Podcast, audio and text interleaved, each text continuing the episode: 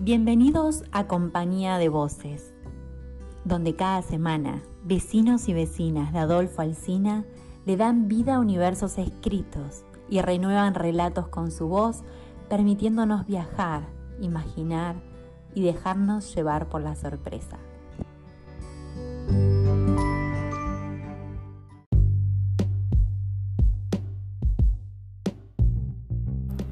Hoy nos acompaña con su voz Graciana Vidau, de Rivera.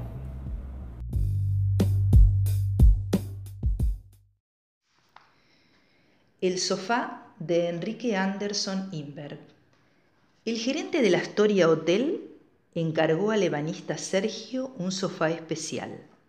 Tenía que caber exactamente en el hueco de cierta pared. Fue al hotel para tomar las medidas y se enteró de que el sofá decoraría la habitación reservada para una pareja ejemplar. Seré curioso. ¿Quiénes son?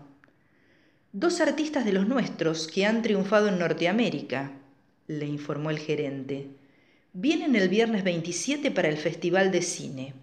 Bobby Weston y Linda Cross. Sergio se puso pálido. Cinco años atrás, Linda, su antigua mujer, se había escapado con Bobby, un amigo de los tiempos del colegio. Cuando quiso alcanzarlos, se interpuso el taller. Tuvo que quedarse en Buenos Aires, atendiendo su oficio manual, mientras ellos, los románticos, huían a Hollywood. Ahora volvían famosos, en una visita fugaz como un relámpago de oro y él, burlado y fracasado, debía adornarles el nido.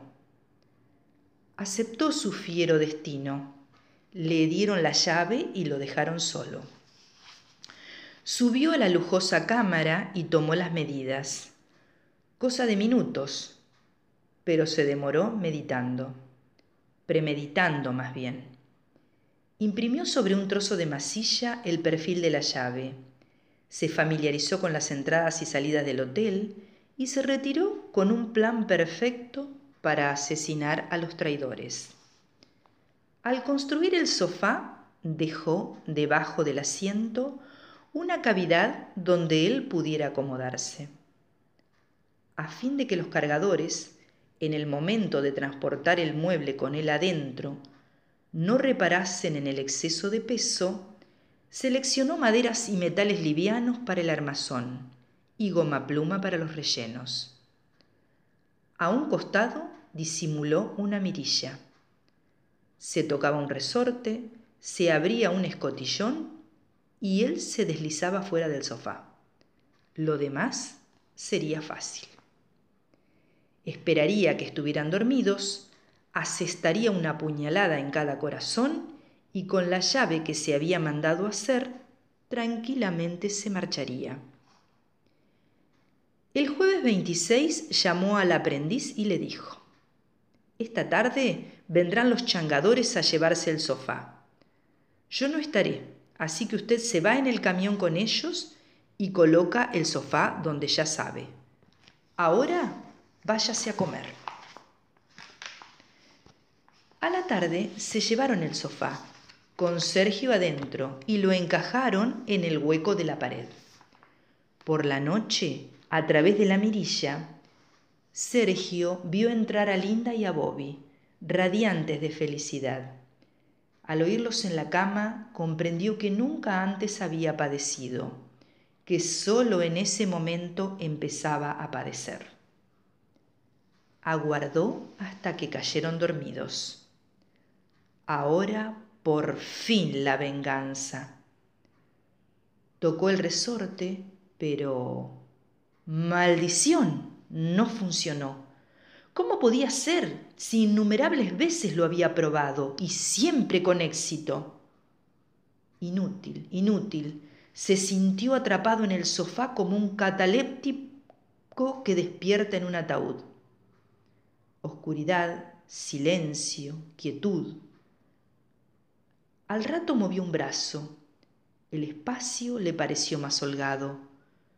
Después advirtió que podía recoger las rodillas, cambiar de posición. Cada vez se veía más. El acero del puñal clareaba a lo lejos como un horizonte en el alba. Ahora descubrió la arquitectura interior del sillón. Se arrastró boca abajo. El espacio seguía expandiéndose. Viajó por grutas, puentes, castillos, conoció la ciudad de los elásticos y por una arandela de aluminio desembocó en un campo de forros y entretelas. De pronto se encendió la luz. Por una rendija vio que Linda descalza iba al baño. Sergio se dejó caer por la rendija y con toda la velocidad que sus patitas le permitían corrió sobre la alfombra. Linda lanzó un grito de asco. ¡Una cucaracha! Bobby se estiró desde la cama y de un zapatazo lo aplastó. El sofá de Enrique Anderson Inver.